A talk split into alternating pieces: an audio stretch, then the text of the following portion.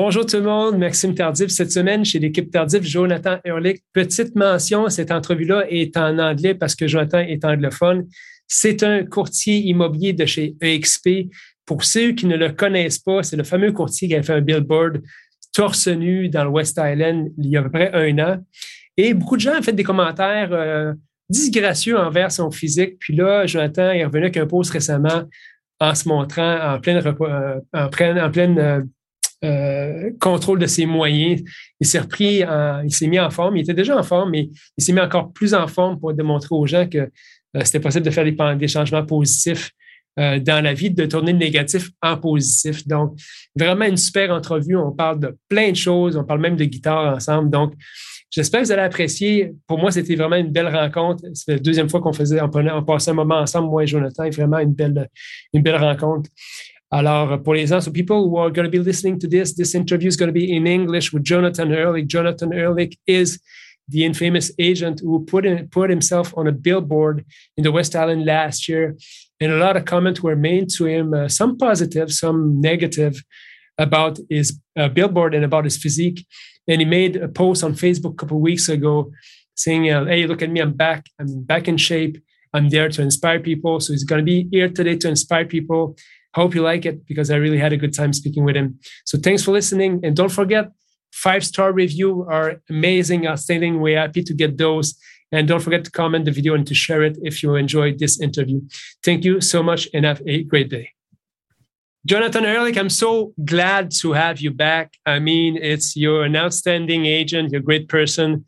Um, you made a lot of people talk last year with your billboard on uh, Highway 40.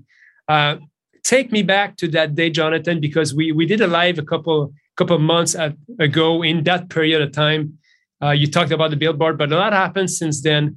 Uh, and it's funny. The reason why I called you on this podcast is because uh, I think everybody was wondering, hey, what happened to Jonathan since then? And you emerge back on the social media, and this is this is just gold. You know, you come back uh, explaining that you do a post explaining that you were body shamed uh, at, the, at, the, at the time you did that billboard. And I, I, and I was a witness to that. I saw that and I actually invited you on the live because of that.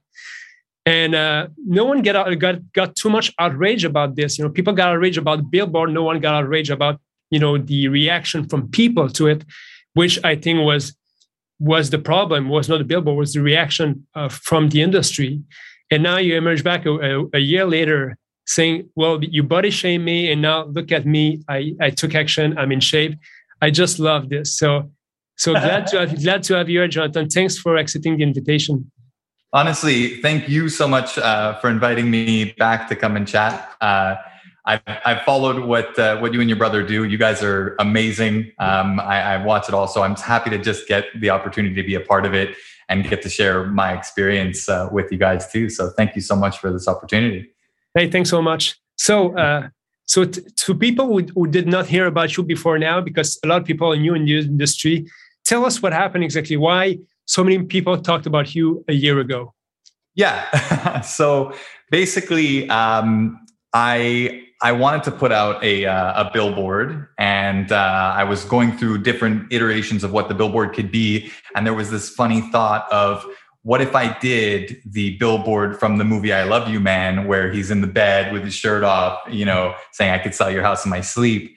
Um, and, the more I started thinking about that as an option of what I could do for the billboard, the more it became the only option for me to do for the billboard uh, until I ended up going that route. And when it happened, it exploded. Um, it went pretty much viral uh, in the real estate community. Uh, I had people from BC who were talking about it, reaching out to me because EXP is the brokerage that I'm with. They're they're global, so people in BC that I was talking with were like, "You're out here. Your one billboard made it all the way here." and then I had a friend from high school. Uh, she lives in Florida now, and she sends me a message on Facebook and she's like, My husband just sent me this. And it was the picture of the billboard. And I'm like, It's in Florida. How did it get to Florida? just one billboard. So, yeah, so that's kind of the story. And then to your point um, about I guess the the there were negative aspects, and I want to talk about the positive aspects too, because there were so many positive aspects. But there was this small group of uh, of people who were upset with it, um, and one of the biggest things that they were upset with was that it was twofold. One, they thought for some reason what I do with my business would affect their business, um, and then the other one was you know shaming my physique. Um, and to your point, it, it's nice to be able to come back out uh, after taking some time to work on myself and to uh, take care of myself and do what's right for me to come out and be able to say, well, look at me now, you know? So, so I guess it's one of the positive aspects because people took a stab at you and you came back and said, well, you know, uh, maybe you're right. Maybe I need to go and work out. You know, that's, that's what you pretty much said. And, uh, and you did. So, so what happened then from then? What, what did you do exactly? Um, so basically, I guess at that time, with everything that was going on with the billboard, there was uh, obviously La Semaine des Quatre Julie, and there was uh, a whole bunch of other stuff. We had done the, the podcast together at that time too. Um, and then life kind of continued, but that was always a part of it. And that's always going to be a part. I think this is the most wonderful thing about this is I now have one of the most fun talking points that disarms people whenever I meet with them. Um, like I'll go and show properties uh, with a client and then I'll go to give my card to the real estate broker, and the real estate broker is like, "Oh no, no, I don't need your card. I already know." and my client will look and be like, "But you don't, you don't know him, but he knows you." And all of a sudden, there's this dynamic now that I'm cooler than I actually am. but um, and then on on the flip side of it too, uh, in terms of working with fresh clients, people now they Google you, they look you up um, and on the internet, I have a lot of positive reviews on my uh, my Google business page, and I have a lot of different stuff that's out there. So I've, I've actually had a couple of people come back to me and say specifically the reason that I'm working with you is because you're so different than everybody else. Um, and that's that's kind of been the thing that that has shifted from that. So it's not just the billboard now; it's building from on top of the billboard. And I think the billboard was the the launching pad uh, to get to being a little bit different and a little leaning into that a little more. Um, so you're saying that people want different, and I really want to touch base on your your your training regimen. But one thing that you mentioned is people like working with you because you're different and you have good reviews. You know, and it touched points with me because I do believe I'm different and I do have good reviews as well. So so how do how do reviews help you out in your business right now? Well, I think for um, for people who do things that are different. Oh my God, the sun just got so bright here. Um, but yeah, I think for the people who do just slide over here really quick. People who do things that are that are different, um, especially if they're uh, a little bit more risky, uh, having the support of the reviews that you uh, that that you do very professional and very quality work that helps people be able to see what you're doing, realize that it's fun and it's in jest, um, but also trust you as an expert as well. Correct. So I think the, the and now everyone's on the internet. When they're yep. going to search for you, they're going to look you up on the internet. If they Correct. don't find anything, maybe they'll they'll still be okay with working with you, and they'll, they'll that'll be okay. If they find bad stuff, that's going to kill you right there. And if they find really good stuff, that's going to help you a lot. So yeah. I'm very fortunate to have a, uh, a good Google review page. It's very important. It's one we live for that, eh? Yeah, exactly. So anybody, it's, it, it's almost nerve wracking. You get one of those review one days, like, oh, you got a new review. Like, oh shit, it better be a five star. Like, you know, because and most of the time that's what it is. You know, so this is exciting. But you work for that, and you have to maintain the quality. So, so basically, funny, you know, but uh, not goofy and an expert in what we do. That's what we want to be known for, and uh, easy to do business with. And I think that's that's the thing about people who are, you know, outside of the what should be an agent. You know, usually an agent should be someone more um, business business like, business like looking, and we are more lead lean back and. I think uh, easy to do business with, you know, it's that's what I that's what I want for my client, you know. Yeah, I want it to be, it's a daunting and scary process often. And if you make it more nerve wracking than that, it's not helping. So Correct. by being able to disarm and and take away some of the stress by saying like, no, no, no, don't worry, we've we've got this, but also let's have fun, right? Yeah. It doesn't have to be um, something that's that's not fun. So, Going back to your uh, your your training regimen oh, since since the no, I'm there. Okay, going uh, back perfect. to the, the training regimen that you put yourself through. Uh, you know what was the, the click that made you work out and do something else? Because it's not it's not a matter of being in shape or not. It's it's a matter of getting older and you want to be on top of things. And I said to everyone, if you want to do business, if you want to do real estate, if you're not in shape, uh, you won't be in shape mentally either because it's so tough, so difficult. What we do mentally is 24 seven. We get I get phone call at 6 30 in the morning from from client. That's what we do. I mean, and I'm not complaining about it. It's a great business, but uh, tell me about what's what's what happened to you and what what you did exactly to to get back uh, on track. and I'm not um, saying you were not in shape. You know, I'm saying that there were comments, and obviously you you evolve. So so I'm talking about evolution here.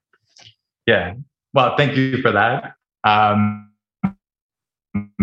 yeah, it's um, for me. It was a mindset thing. Um, my my struggle is I used to be in really good shape um, when I was uh, when I was working in my previous job that was more physical. Um, we were running around all the time, and uh, we had a gym at the at the work, so I could work out all the time. But then uh, when I fell off out of that and started working on other things, I needed to um, needed to focus in some other areas, and I took focus away from my health and fitness. Um, it was harder to get back into it, and it was the idea that if I can't do something 150 percent or 110 percent, like give it everything I can and follow the regiment and everything be, it, it's like it's so daunting. It's such a big thing to try to do, and that was what I was doing to myself.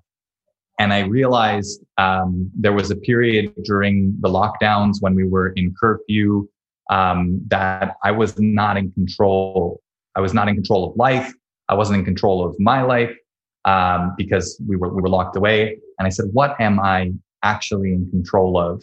Um, and I'm in control of the things that I choose to do. So I chose to start working on me because that is the best investment that you can do. Like you were mentioning, when you start working on taking care of yourself, all of a sudden your mind gets better and the people around you start to realize you have more energy. You are just a beacon at that point and things come to you and your life just gets better. So it starts with that one thing. And that was my, my mindset shift to start saying, okay, maybe, maybe today I don't feel like doing a crazy workout, but I'm just going to get myself in there for the habit of being in there and just slowly work on it um, to the point where now it's it's um, it's kind of more ingrained in uh, habits and uh, and doing it more often. I'm also very fortunate. Um, I built out a gym in my house, and I'm, when I say I built out a gym in my house, uh, I'll probably put this on social media at some point uh, to show my gym. But I have like a, a, full gym in my garage, like with a squat rack, with a functional trainer, uh, the pulley systems, all the dumbbells. Like I have a whole it wasn't there before the billboard, right? Uh, it, it, I've been slowly working on it. It's always been something that I've been enthusiastic about, but I, I wasn't using it before then. so, so what were your thoughts before you actually decided to post this? What happened? You just said, "Here I am, back a year later," and to kind of reignite the whole thing. Was was this a process or? Um, yeah, I think it goes back to that that mindset shift. So you you and your brother, you guys make a ton of content. You're everywhere. Like people don't realize how much effort that takes. The omnipresence that we create for ourselves, it doesn't happen. You make that happen. And it's chipping away at it and doing it. And I, I am so inspired by what you guys do because you do it at such a high level. It's amazing. And I want to do that. That's something that I'm working on to build for myself too. Um, and I realized that I'm doing the same thing that I was doing with physical fitness with this omnipresence, with this social media, with all of it. I was saying, well, if I can't have this full structure of every single thing that I want to be perfect, then I can't do it. I'm just not going to do it. And I stopped doing it for a long time because of that. And I said, you know what? No, start small. Start with little things here and there. And this was one of those uh, things that I was saying, you know what? I'm passionate about this. I like this. I'm going to put this out into the you know uh, into the ether, into social media, and we'll see uh, how it goes. And I'm going to slowly start being more active and responsive. So. What happened? What happened? Did you get a lot of engagement with this post? For me, was like you know, click like this because I, I was so happy to see you back there.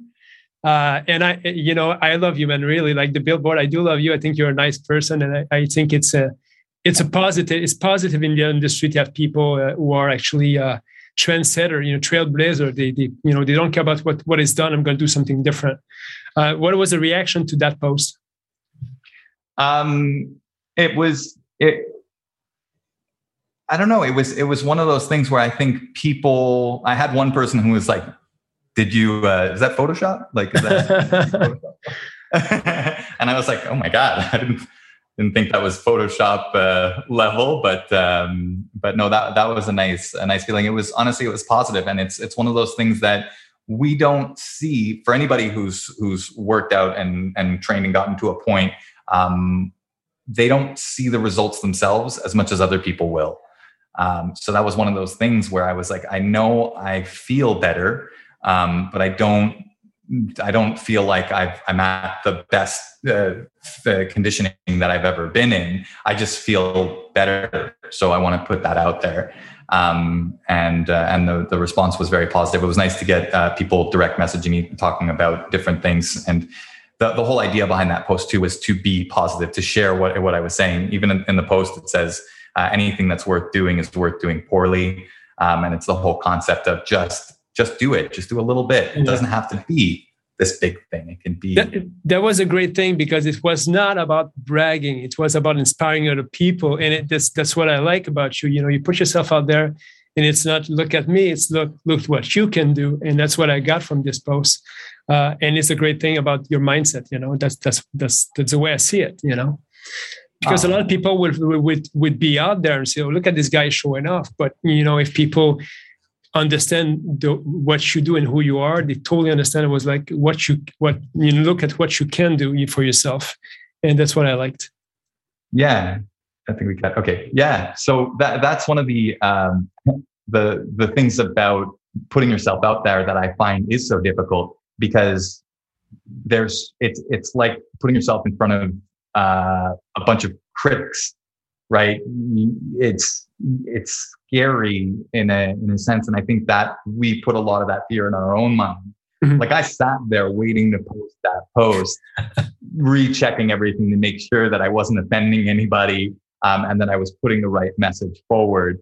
Um, and i think over time as i get more comfortable with that i'll be able to just um, uh, push forward with with the types of content that I want to I want to be putting out there and the types of messaging that I want to put out there. Because if if we can do something to positively impact people's lives like we do already in our jobs we can build on top of that um, that's that just goes hand in hand with what we do. And i love that.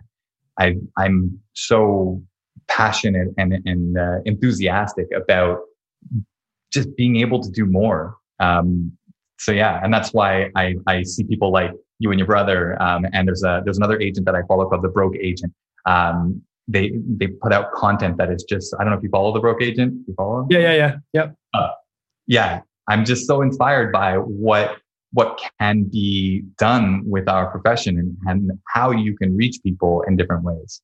Well, yeah, you have to do for, for myself. I have to do things that I like to do, uh, and that's the thing. You know, I'm not.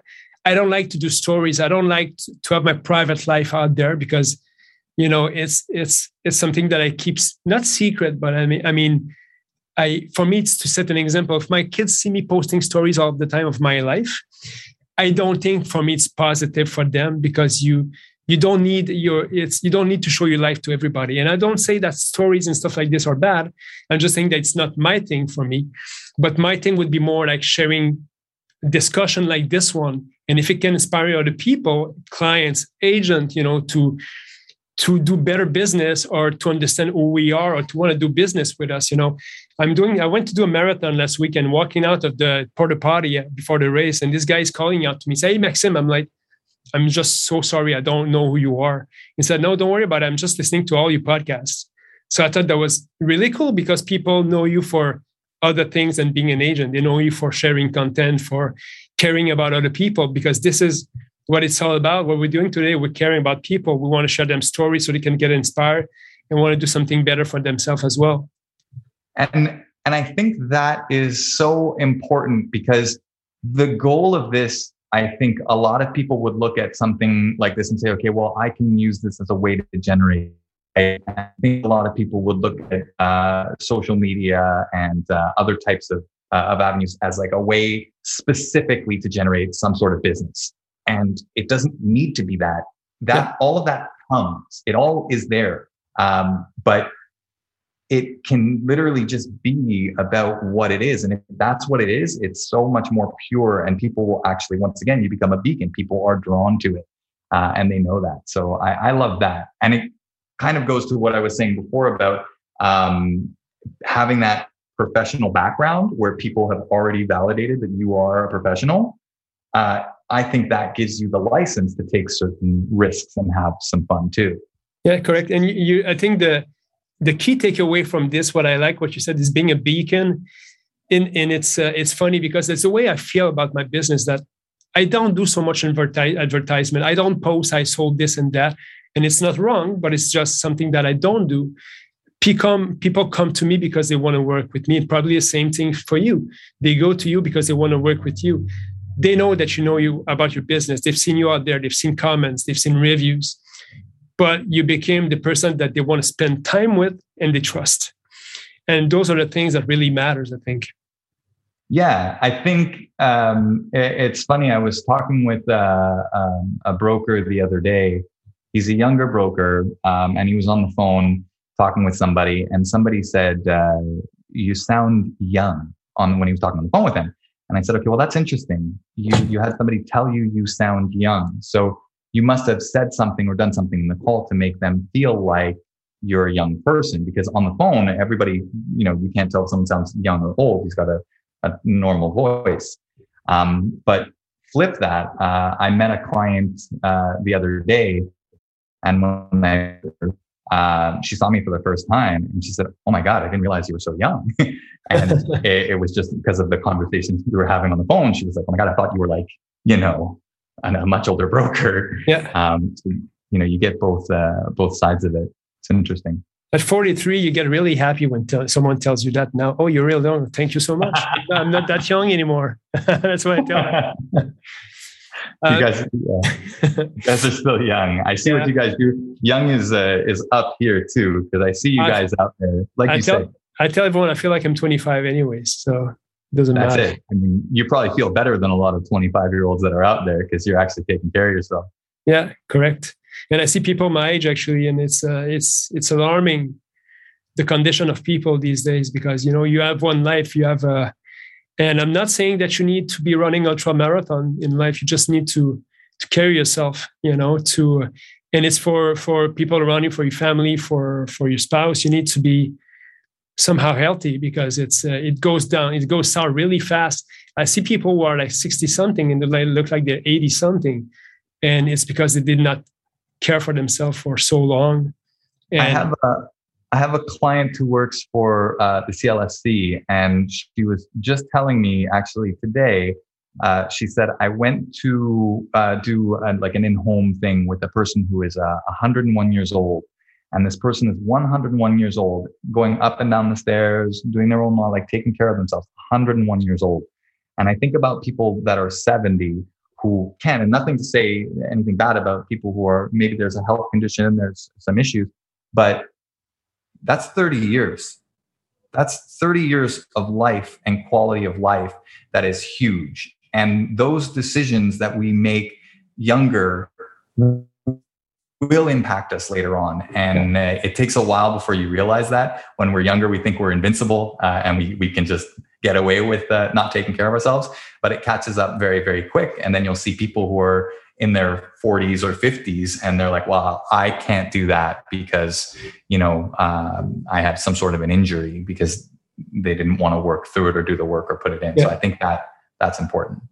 I'll tell you something. I went to a train the other day. I was training for for a race. I was running in the Orford, in the Eastern Township, and I, after four four hours, I see I go up in the mountain to run, and there's this this old man going up the mountain as I go up, and I come down and he's in the actual parking lots, and he's losing his balance. He's like, you know, wobbling a bit. And I'm I'm looking at him, and then I go up to him and I ask him, "Are you okay? Can I help you?" And he says, uh, "No, I'm fine." I said, "He said I have cancer. I have stage four cancer. I'm in chemo. I'm gonna die, but I want to die on top of the mountain." So it's, uh, I you know, I told myself if someone can do that, uh, there's I don't think there's anybody who can have uh, excuses not to challenge themselves. Yeah. Yeah. So it, it was really touching to see this man. He was actually, you know, he knew he was going to die, he just didn't know when. And uh, he was, he said, every day, Maxime, I go up there. Yeah. It's, uh, we, we take it for granted a lot of the time. We don't, we don't realize how important that is and how lucky we are to have that opportunity. But it is also one of those things that we make bigger than we need to. Yep. We just need to slowly do it. So um, you were actually asking about my regiment um, earlier, and I actually want to ask you about your regiment because I, I, imagine we're very, very different. um. I like to uh, to build for more size uh, than for uh, like more uh, like endurance type running. Yep. So yep. Uh, a lot of what I yeah a lot of what I do is uh, heavier weightlifting. I follow um, more uh, variable dieting rather than doing like a slow carb or anything like that for food stuff. And uh, for because I like to enjoy food, I think the best uh, diet and the best workout routine are the ones that you follow. If you can't yeah. follow it, it doesn't matter. It yeah. so um, so that's it. I do a four day split. Um, and then I do cardio in between. Uh, and my cardio is usually uh, incline walking. My four day splits are uh, legs, chest, uh, shoulder and accessory, and back. Uh, and they're usually large lifts like deadlifts, squats, uh, bench press, military press, stuff like that. So a lot of big barbell movements, and then peripheral stuff. So yeah, good. Um, to answer to your question, mine is a, is a bit different, but it's not. It's it's different but similar. But it's it's more. uh, you have kids, Jonathan? I do not. Okay. I have uh, I have an ex, and I'm still really close with her son. Uh, okay. Uh, so I see him often, but uh, he's not my own. No. So story is when you have kids, you do have to make up times, you know. So, uh, you know, I'm I'm I wake up in the morning at four usually. That's that's my time to wake up. Uh, go for a run. There's always hundred push up after my run. It's always the same thing. I do free weights at home as well, uh, but it's not my main thing. You know, it's really running and doing those things. I'm getting back into heavy weights and barbells and stuff like that. Why? Because I'm doing more and more trail running. And to do trail running to be efficient, you do have to make bigger weights like this. And as you get older, it's proven that if you do heavy weights, it's better for your system. So lower reps, more weights. So I'm getting back into this right now to get ready for next season of, of trail running. Um, but I do have another thing in life. I, my other routine is to play guitar. I'm, I'm a fan of playing guitar. You said uh, that in your other podcast, you were talking about your fingers. Yeah. The fingernails. Yeah, yeah. And uh, and it's funny because I've I've always be uh, uh, noodling around on the guitar, but since uh, COVID, just like you, I said, no, no, I'm not gonna die on this earth without being like super good guitar player.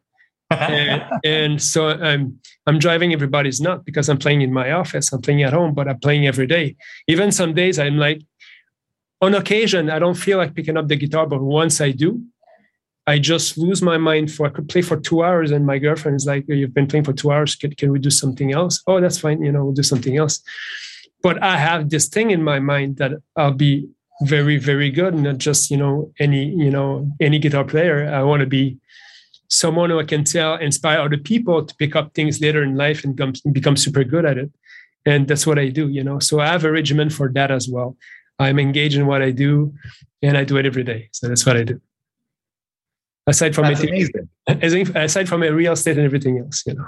yeah, exactly. Well, it's nice to get to know the other stuff that you're doing too. So I remember you talked about the fingernails, and I was like, oh my god, is he playing classical? Is that what you're playing? I'm playing fingerstyle. That's what I like to do. That's amazing. So. Yeah. I always wanted to get into that. So I, I don't know if you've stalked any of my uh, past uh, stuff, but I used to be in a band. I played guitar for a long time, um, and I, I love classical music. Um, I, but I tried to learn a little bit of it. Uh, I was more into the metal scene. Yeah, yeah. Um, There's a thing. A lot of people so, play metal, then they they try to come to acoustic guitar, and it's a bit different. But it's it's. I mean, it's so great. You know, I, am like I'm. Have you watched this TV show, Nine Perfect Stranger? No, I've okay. seen it, but I haven't seen the show. Anyways, the last episode they're playing Queensrÿche, uh, Silent Lucidity. You know that song?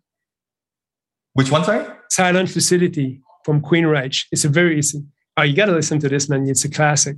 So, anyways, that's the final scene Check is that song. So I just pick up the guitar. I'm like, I got to play this. It's too good. And it's such a great feeling to just pick up your guitar and being able to play those songs. I mean, it's it's your brain at, at my age at 43, you need your brain to be to be hooked on something positive, you know.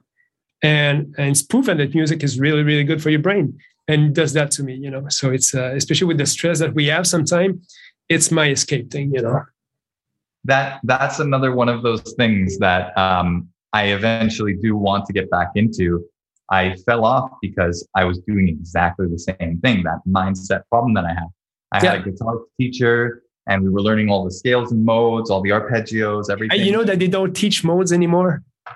Really? I know all the modes, I know all the scales, but then you you know what how am I going to do with all this? You know, they don't they don't. And I started playing by ear this year, like you know, and it's it's it's a game changer because it's it's, it's a lot of fun. It's honestly it's it's one of those things that when you're practicing, you feel like you're getting something done. My my issue, it's like building something, right? Like when you build something and at the end you look at it, you're like, I built that. Like yeah. there it is. It's the same thing with with music. You you work on it, and then at the end you can show that to somebody and say, "Look at what I was able to do. Like I'm proud of this."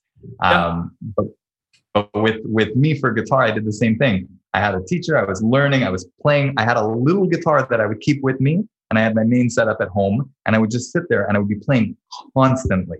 Yeah. Um, and it got to a point where I said, I can't keep this up. Uh, so if I can't do it at this level, then I'm just not going to do it. And that's I I now know, but it took me a while to figure it out that that's not the uh, the best approach to take. And I should. I, I think a lot of teachers do show, you, and it's funny we talk about real estate and guitar. A lot of teachers show you play those things, do those things, or do the scales. But you have to put it in a musical context at some point, or else it's useless. And why would I play a Mixolydian scale over this or over that or Phrygian scale? The, that concept is weird, you know, because you do have to know the structure of the song. And it's at the end of the day, it's pretty much useless because your ear is, is the best judge of what's good or not, you know? Yeah. And, but uh, I love I love the exercises though. You know, yeah, uh, yeah, yeah.